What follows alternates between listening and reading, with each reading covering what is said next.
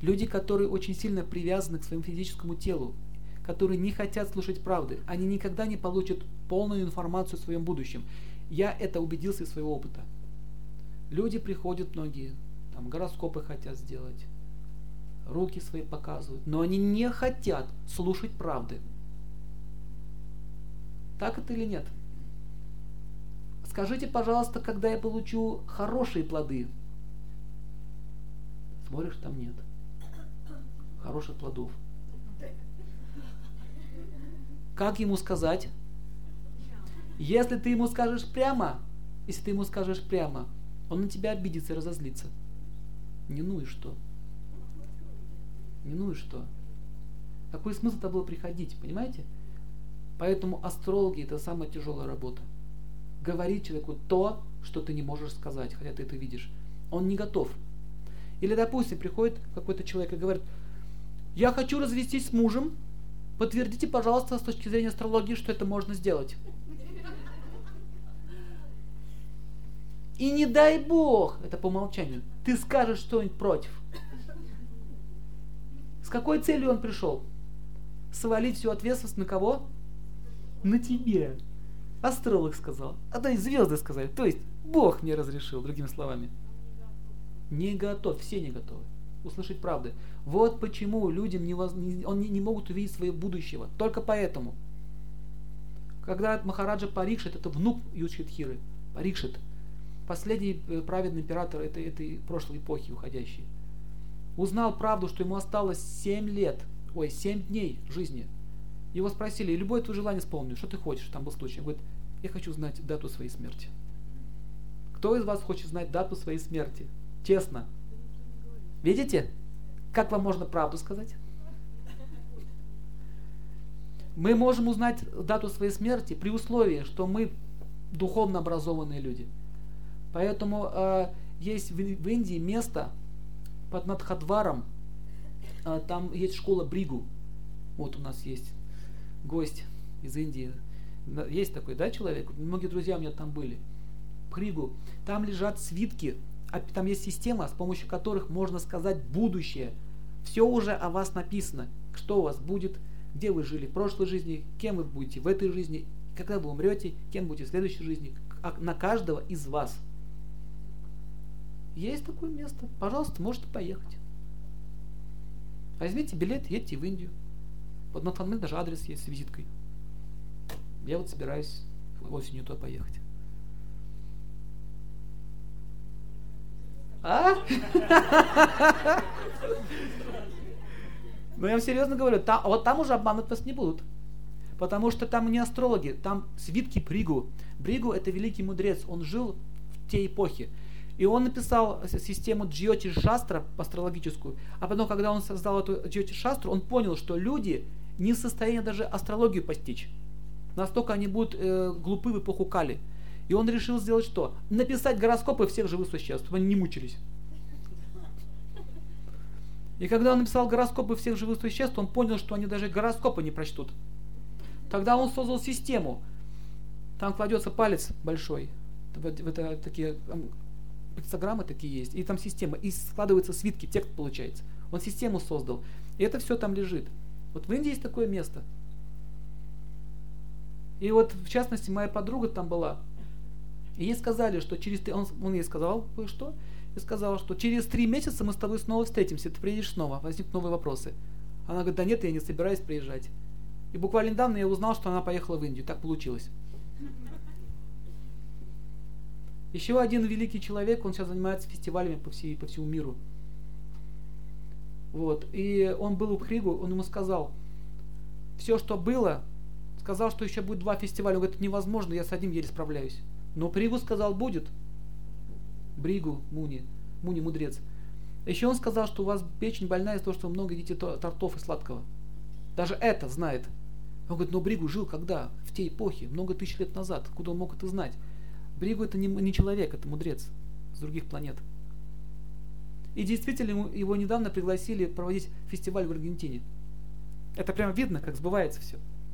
Таким образом, смотрите, наша жизнь уже вся расписана. Но люди не могут услышать правды. Они не хотят. Как этот, помните, корреспондент в этом фильме? когда он пришел к бабе, он долго думал еще, сказать ему или нет. То есть, в принципе, э, люди сами не хотят свое будущее знать, поэтому они его и не знают. И прошлое не хотят знать. Э, да могут. И даже в России есть предсказатели. Есть. Есть. В Петербурге есть, не скажу где. Есть бабушка одна, реально говорит будущее, точно говорит. Она, она христианка. Ну зачем беспокоить человека? Это должно созреть, понимаете, по судьбе произойти. Опять же, чтобы говорить правду, мы когда говорим правду, мы несем ответственность. Но представляете сказать человеку, что ты умрешь через два дня. Вот представьте эту картину.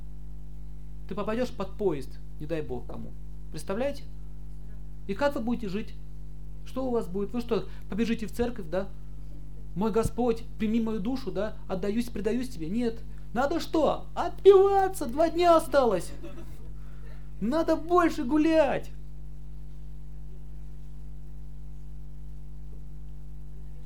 Нам нет. Белым людям не разрешают.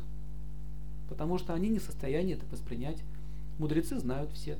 Даже, даже развитые люди, э, даже некоторые лорды английские, которые в Индии жили, когда колония она еще была, в частности, граф Хиро такой был, он учился у индийских браминов.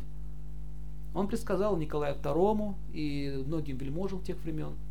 Они готовы к этому были. Николай II знал дату своей смерти, точно, что он погибнет, что его семья будет расстреляна. Это написано было в его дневниках. Дневник был 905 года. Он готов был к этому. Жанна Дарк знала свою смерть. Но это люди, которые уже а, отличаются от нас своим уровнем развития. Поэтому вы должны понять, что чтобы знать полную правду, нужно иметь чистоту вот здесь и быть духовно образованным человеком. Пока мы находимся на материальной платформе тела, у нас начнется истерика и ничего больше. Поэтому может быть правильно, что в христианстве запрещено заглядывать в будущее, и в мусульманстве запрещено. А в ведические времена люди не были такими примитивными. Они это правильно все воспринимали. Поэтому для них это не становится проблемой. Поэтому они ушли, эти, эти люди отсюда. Эти знания скрыты от нас. Таким образом, вот гадалки это, это люди, которые просто хотят денег. Вы должны это понять. Они действуют таким образом. Смотрите. Они говорят правду, но правда не полная. Они никогда не говорят выход из этого тупика. Они говорят, ты ни в чем не виноват. Проблема все заключается в том, что тебя сглазили, испортили, там магию навели. Но я тебе помогу. Бога нет. Ты хороший человек, просто у тебя есть враги. А тебя муж ушел. Я знаю, кто это сделал. Он даже может сказать, кто это сделал. И магию многие используют. Я тебе помогу. То есть вот в этом заключается обман, что такой человек не может направить человека на правильный путь. Он не говорит ему, какие твои проблемы. Почему? Потому что он потеряет кого? Клиента. Вот и все. Хочу вам честно сказать, что аюрведические врачи никогда не будут богаты. Поэтому многие индусы приезжают на Запад получать американские, английские дипломы и русские. Хотя это, эта медицина, она ненормальная. У, у них гораздо больше знаний. Ну а там аюрведический врач не может, еще там может но у нас очень тяжело. Почему? Вот приходит пациент, у меня больная печень. И он говорит, это боль, у вас, я скажу, у вас больная печень, потому что вы мясо едите.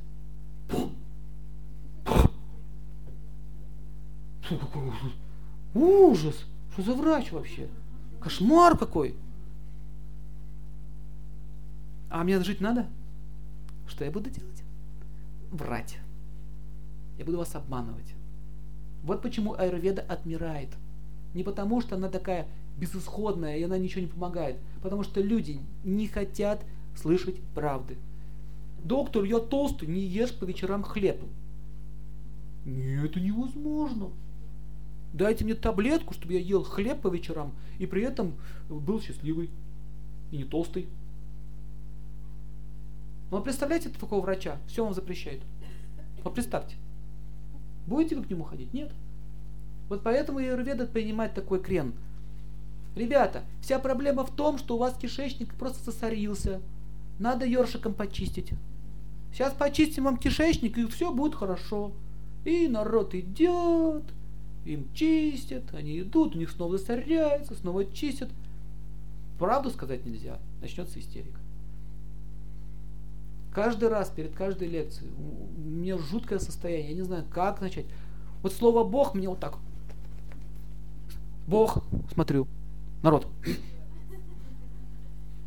Ну, а здесь хорошая публика. Вот помню в Петербурге э, пять лет назад я сказал слово душа. Потом вечером подошла директриса этого зала, говорит, еще раз произнесите слово душа, вызываем милицию. И как говорить правду? Вы, это, вы, вы с этим сталкивались тоже в своей жизни. Вы, вы знаете проблему человека, знаете, реально. Знаете, как им помочь. Но вы не можете сказать правды. Будет взрыв эмоций, истерика, да? испортятся отношения. И вот вы вокруг да около. Ну, например, человек сделал дурацкую прическу. Она ему не идет. И вы так, как же ему это сказать? Как же ему это сказать? Ты знаешь, может быть, тебе в другую сторону сделать прическу. Что ты имеешь в виду? Тебе не нравится моя прическа, да? Нравится, нравится, только успокойся. Смотри, не говори правды. Вот это вот проблема. проблема очень серьезная. Пример. Э, обман практически везде. Они многие строят коридоры времени, работают с цифрами. Все. Нет проблем. Циферки сложи, и все будет хорошо. Зачем работать над собой? Не будем говорить имена. Есть такая теория. Мы сейчас изучаем именно взгляды на жизнь. А личности не надо осуждать.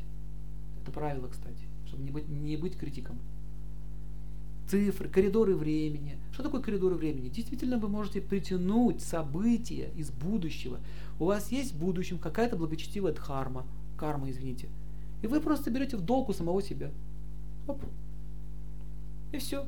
Пришло время, прошло время, когда вы должны будете пользоваться этими деньгами в то время, их нет. Вы их прокутили в ресторане взяли из будущего. Поэтому нельзя сказать, что эта система не работает. Коридоры времени взяты из йоги. Все эти системы, они взяты из йоги. Но что даже тут обман. Берем любую систему. Дыхание такого-то, Вася Пупкина. Вася Пупкин научился дышать, всех обучил. На самом деле это пранаяма. Почему не сказать правду, что это пранаяма? И я это взял с такого-то трактата Йога Патанджали, автор Патанджали. Нет, я автор. Система очищения организма. Автор такой-то. Так? Таким образом, обман он везде кроется. И это возникает из-за того, что человек хочет быть обманутым. Как человек хочет быть обманутым? Знаете об этом, что люди сами хотят быть обманутыми? Они не хотят работать над собой. Хорошо. Есть, допустим, системы духовной ценностей. Но если он не хочет их принимать, он ищет подешевле что-нибудь, полегче. Есть, допустим, люди, которые хотят дешево получить деньги, они вступают в финансовые пирамиды, ничего при этом не делая. И так далее.